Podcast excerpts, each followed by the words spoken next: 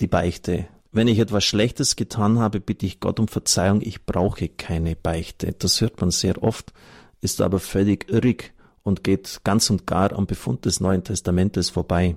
Weil dann hat Christus völlig umsonst im Abendmahlsaal gesagt, direkt nach seiner Auferstehung, das ist der wichtigste Tag der Menschheitsgeschichte, er hat sie angehaucht, empfangt den Heiligen Geist, wenn wir die Sünden erlassen, wenn wir sie nicht erlasst, sind sie nicht erlassen. Das Erlassen oder nicht erlassen können setzt an dieser Stelle voraus, dass der, der das Bekenntnis entgegennimmt, um die Sünden weiß. Denn wie soll er unterscheiden, was er erlassen kann, was er nicht erlassen kann? Und das kann leicht passieren, wenn zum Beispiel jemand kommt und ihnen sagt, das kommt alles schon vor, ich habe da jemand, der sehr vermögend ist, mal etwas geklaut, aber dem tut's ja nicht weh und mir tut's gut. Wenn jemand so mit dieser Gesinnung das beichtet, in der Beichte erwähnt, kann er nicht losgesprochen werden, weil er keine Reue hat. Er findet es ja gut. Er merkt noch irgendwo in seinem Gewissen, dass es nicht in Ordnung ist, aber eine letzte Reue hat er nicht, dann kann er sonst irgendwo hingehen, aber nicht zur Beichte. Deshalb ist es wichtig, dass der Beichthörende das Bekenntnis entgegennimmt, um zu entscheiden, was er tun kann, ob er nachlassen kann oder nicht. Warum ist es so notwendig, die Sünden vor einem Priester zu bekennen? Kann uns Gott nicht auch ohne die Beichte unsere Schuld vergeben? Warum muss die Kirche durch einen Priester bei der Vergebung der Schuld mitwirken? Diese wichtigen Fragen müssen beantwortet werden, wenn man einen echten Zugang zum Sakrament der Versöhnung schaffen will. Die Frage nach der Beichte ist zugleich die Frage nach dem Sinn der Sakramente und dem Sinn der Kirche überhaupt. Natürlich hätte uns Gott auf eine ganz andere Art und Weise erlösen können, ohne seine Menschwertung in Jesus Christus, ohne Leiden, Tod und Auferstehung, ohne die Kirche und ihre Sakramente, in denen sich ja die Menschwerdung Gottes fortsetzt und wir ihm begegnen und er uns mit seinem Heil beschenkt. Gott hat einen menschlichen Weg gewählt, um uns zu erlösen. Sein unsichtbares Handeln wurde sichtbar in den Zeichen und Worten der Sakramente. Auf diese Weise kommt Gott uns nahe. Seine Nähe bleibt nicht vage und verborgen, sondern wird konkret. Und diese konkrete Nähe Gottes kann uns manchmal auch unbequem werden. Viel bequemer wäre es doch, wenn Gott nur weit weg im Himmel ist, ein alter Mann mit weißem Bart, der mir nicht zu nahe tritt, milde lächelnd das Treiben der Menschenkinder betrachtet und sagt, ja, ja, ist schon gut, vergessen wir's.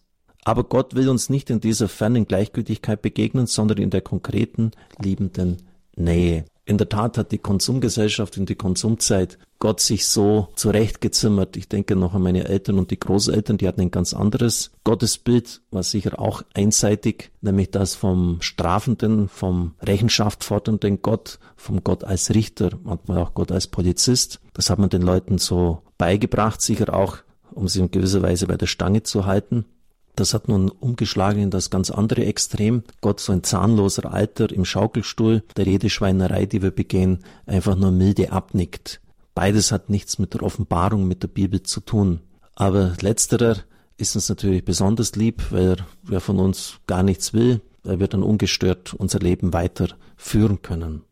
Ja, vielleicht bei der Beichte ein ganz grundsätzlicher Hinweis warum es Sinn macht, die Sünden auszusprechen. Stellen Sie sich vor, Sie gehen zu einem Arzt, weil Sie irgendwelche gesundheitlichen Beschwerden haben. Was werden Sie tun? Der Arzt braucht ja, um Ihnen helfen zu können und nicht eine Fehldiagnose, die Ihnen letztlich auch schaden wird, zu stellen, genaue Hinweise.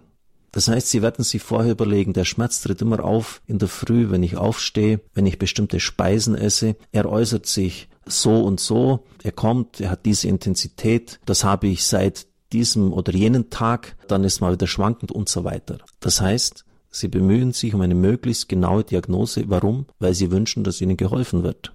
Und das kann, wie ich schon sagte, der Arzt nur dann, wenn er präzise Daten hat. Und es ist ihnen nicht geholfen, wenn sie da irgendwie vage, ja, mir tut der ganze Körper weh, etwas vor sich dahingeben, sondern er braucht sehr präzise und genau.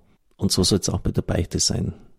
Nicht um die Neugier des Beichtvaters zu befriedigen. Das kann ich nach 30 Priesterjahren, nächsten Jahr werden es 30, wirklich sagen, dass ich da und auch keiner meiner Mitbrüder irgendwelche Neugierde habe, immer wieder die Geschichte menschlichen Versagens anzuhören, sondern weil sie wollen, dass ihnen geholfen wird. Wann treten bestimmte Versuchungen auf? In welchem Zusammenhang geschieht das? Ist das, wenn Sie im Fernsehen bestimmte Sachen anschauen? Tun Sie selber diese Fantasien etwas sexueller Art in sich hervorrufen? Was beunruhigt Ihre Seele? Welches Mittel, welches geistliche Mittel wenden sie dagegen an und so weiter. Sie wollen, dass ihnen geholfen wird und das können sie letztlich nicht selber. Sie brauchen den anderen, genauso wie der Priester den anderen braucht. Kein Priester kann sich selber lossprechen. Wäre schön, wenn man es machen könnte. Ich spreche mich los von meinen Sünden, aber es geht nicht, nicht in meine Todesgefahr. daran sehen Sie, dass das Bußsakrament, gestern durfte ich auch bei mir Beichte hören, immer Dienstcharakter hat. Es ist dem Priester nur gegeben als Vollmacht zur Auferbauung des Leibes Christi für andere, nie für sich selbst. Eine ganz wichtige Feststellung. Aber überlegen Sie das einfach mal so. Arztbesuch, warum sagen Sie da alles möglichst präzise, möglichst genau? Und warum meinen Sie, dass in der Beichte mit ein paar allgemeinen Floskeln sich davonstehlen können? Es ist wichtig, dass ihnen geholfen wird, also legen sie die Dinge dar. Vor allem beim sechsten Gebot ist es für den Priester immer sehr unerquicklich, wenn er dann nachfragen soll. Und ich halte mich da auch wirklich bedeckt, weil ich nicht den Eindruck eines Voyeurs erwecken möchte. Aber da ist es gerade wichtig, dass dann diejenigen das, was zu sagen ist, selber einbringen. Ulrich Filler schreibt, das Sakrament der Beichte ist der Weg zur Versöhnung mit Gott, wenn ich mich nach der Taufe durch eine schwere Sünde von Gott getrennt habe. Es ist der Weg, den Gott uns geschenkt hat. Wir sollen nicht nur unsere Sünden bekennen, wir sollen vor allem das Wort der Vergebung und der Lossprechung hören. Lossprechung heißt ja Freispruch. Ich bin freigesprochen von dem, was mich belastet. Deshalb hat jemand auch im Buch zur Beichte so genannt freiwillig vor dem Tribunal, vor dem Richterstuhl. Der Priester spricht das im Auftrag Gottes. Und das heißt auch nicht, im Namen Jesu Christi, im Namen des dreifaltigen Gottes spreche ich dich los, sondern weil der Priester Kraft seiner Christuspräsenz durch die Weihe Vollmacht hat, weil er Christus vertritt, sagt er, ich spreche dich los von deinen Sünden. Und das macht ja das Besondere des Priestertums aus. Auch sein geistiges Vatersein. Ähnlich auch bei den Wandlungsworten. Das ist mein Leib, mein Blut. Und ich kann Ihnen sagen, als Priester, dass es immer etwas Ergreifendes, etwas Erschütterndes ist, diese Lossprechungsworte erteilen zu dürfen. Vor allem, wenn man weiß, dass Menschen sehr schwer schuldig geworden sind an sich und anderen Menschen. Ulrich Filler schreibt, in der Beichte darf ich mir sicher sein, dass Gott wirklich alle Sünden vergeben hat. Das ist nämlich auch immer eine Sache. Wenn jemand meint, er kann das nur mit sich selbst ausmachen, er braucht niemand dazu. Ja, weiß er dann wirklich, ob das vergeben ist? Wenn er es einfach jetzt nur, nur so hineinspricht in einen Andachtsraum, in die eigene Seele hinein. Und so hat es gleichsam amtlich. Indem der Priester die Lossprechung erteilt, ist die Sünde vergeben. Außerdem sollte man vielleicht auch eines nicht vergessen, wenn Sie mit bestimmten Versuchungen zu kämpfen haben und Sie bringen das in der Beichte hinein, vielleicht haben Sie noch gar nicht nachgegeben der Versuchung, dann dürfen Sie oft die Erfahrung machen, dass diese aufhören oder erheblich schwächer werden.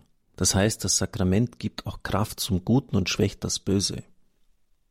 Natürlich kann und soll auch ich in meinem persönlichen Gebet Gott um Vergebung bitten, so Ulrich Filler weiter, und in meinem Leben die Bereitschaft zur Umkehr immer wieder bekräftigen und konkret werden lassen. Und tatsächlich ist die Beichte als Sakrament auch nur zwingend notwendig für die schweren Sünden, für die Todsünden. Die leichteren lässlichen Sünden können auch außerhalb der Beichte vergeben werden.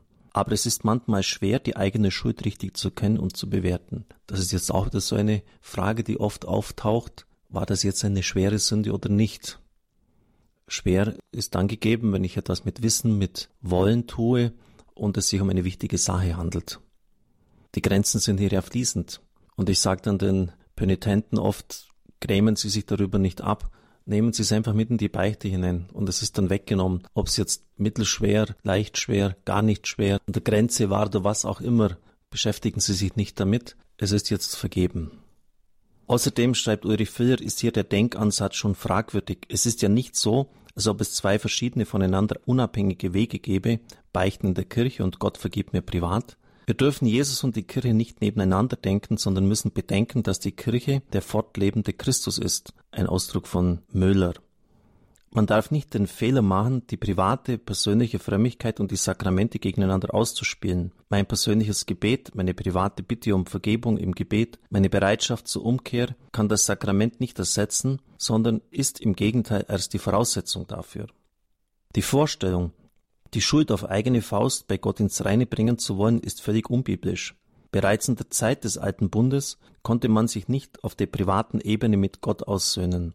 Wer Schuld auf sich geladen hatte, war auf das Reinigungsopfer, das Sündopfer angewiesen, das von den alttestamentlichen Priestern dem Herrn dargebracht wurde. Die verschiedenen Opfer des alten Bundes gehen ein in das Opfer des neuen Bundes, in den Tod und die Auferstehung Jesu Christi. Sein Opfer am Kreuz schenkt uns die Erlösung, die Vergebung der Schuld. Und als der Auferstandene seinen Aposteln als erste Frucht der Erlösung die Vollmacht der Sündenvergebung schenkt, das war am Ostertag, Johannes 20 können Sie es nachlesen. Wem er die Sünden erlasst, sind sie erlassen. Wem er die Schuld nicht erlasst, ist sie nicht erlassen. zeigt er uns den Weg, auf dem wir Anteil haben können an seinem Erlösungswerk. Wenn ich sage, ich mache meine Sache allein mit Gott aus, so bedeutet dies im Grunde genommen, dass Christus umsonst für mich gestorben ist. Denn dann kann ich ja auch alles andere allein für mich ausmachen und mit Gott. Ich brauche keine Menschwertung Gottes, kein Leiden und Sterben des Herrn, keine Auferstehung, keine Erlösung durch Jesus Christus, keine Kirche und letztlich auch keine Sakramente. Dieser grundsätzliche Ansatz von Uri Filler scheint mir schon wichtig zu sein. Es kann nicht sein, dass wir einen kompletten Individualismus hier abgleiten und meinen, wir brauchen weder die anderen noch die Kirche. Ich habe den direkten Kontakt zu Gott. Natürlich haben sie den, aber es geht ja auch darum, dass ich das respektiere, was Christus geschaffen hat und für seine Kirche gewollt hat. Wenn Sie jetzt folgenden Fall hernehmen, in einer Ehe können Sie auch nicht sagen, ich liebe den anderen rein geistlich und ich bin ihm ja geistlich verbunden und das muss doch genügen. Es geht um das leiblich Konkrete. Es geht um konkrete Gesten der Zärtlichkeit, auch um das Einswerten von Mann und Frau. Und dort kommt keiner auf die Idee, dass er sagen könnte, das rein Geistige und Geistliche und nur das rein Seelische ist interessant. Wir sind eben Wesen aus Fleisch und Blut. Wir sind auf den anderen angewiesen, konkret auch auf den Priester, der im Auftrag Gottes die Vergebung uns spendet. Wenn Sie eine Psychotherapie machen wollen und Sie sind nicht bereit, über das, was in Ihrem Leben vorgefallen ist, was Sie gekränkt hat, was in der Seele verletzt hat, zu reden, dann brauchen Sie gar nicht erst anfangen. Und Beichte ist Psychotherapie in eminenter Weise. Denn Oft steckt ja hinter dem, was sie dann dort besprechen, Schuld, Versagen an anderen, Dinge, über die sie nicht hinweggekommen sind, weil sie an anderen schuldig geworden sind und andere an ihnen. Und das ist immer auch eine geistliche Dimension. Wenn ich nicht bereit bin, dem anderen zu vergeben, der mir schuldig geworden ist, dann können Sie jede Therapie schenken. Es geht um das innere Aufarbeiten und natürlich auch selbstverständlich dort, wo ich selber der Täter war. Keine Therapie dieser Welt kann Schuld wegtherapieren. Das möchte ich noch in aller Deutlichkeit sagen. Schuld muss losgesprochen, muss freigesprochen werden. Ich erinnere mich an die Ausbildung, auch wenn es schon lange her ist. Da hatten wir jemand im Priesterseminar von der Telefonseelsorge. Er sagte, ich muss mir täglich viele, viele Beichten anhören. Die Leute öffnen ihr Herz und schildern alles, was sie bedrängt. Sie sind sich der Anonymität ja sicher irgendwie will offensichtlich die Schuld heraus, sie will ausgesprochen werden und das ist ja auch der Ansatz der Psychoanalyse. In dem Augenblick, in dem sie es ans Licht bringen, haben sie sozusagen schon die Hälfte des Weges hinter sich. Es muss geöffnet werden. Wenn es einfach in ihrem Inneren da ist, wird es immer rumoren und sie kommen nicht zum Licht, zur Erlösung, zum Heil. Es muss ausgesprochen werden, es muss rauskommen. Nur dann ist Erlösung und Heilung möglich. Und dann natürlich auch das Entscheidende, die Lossprechung. Mir scheint das etwas ganz Wichtiges zu sein, was in der Psychotherapie oft übersehen wird. Und so ergänzt sich das eine und das andere. Ich bin nicht gegen die Psychotherapie, ich halte sie für äußerst wertvoll, für ganz wichtig. Aber es sollte dann Hand in Hand gehen, dass das, was man dort auch an eigener Schuld und Versagen erkannt hat, in die Beichte hineinbringt, dann kann wirklich die Vergebung Gottes dort einströmen und nachhaltige Befreiung und Heilung geschehen.